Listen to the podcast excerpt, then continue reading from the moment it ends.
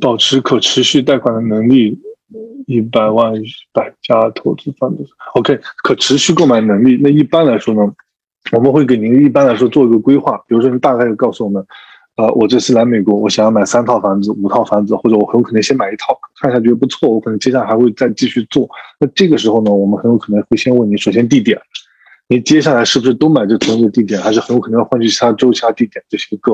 因为这为什么呢？会涉及到您下接下来要准备的百分之百分之几的那个首付，首付很有可能不同啊，因为首付很有可能不同，这个要小心。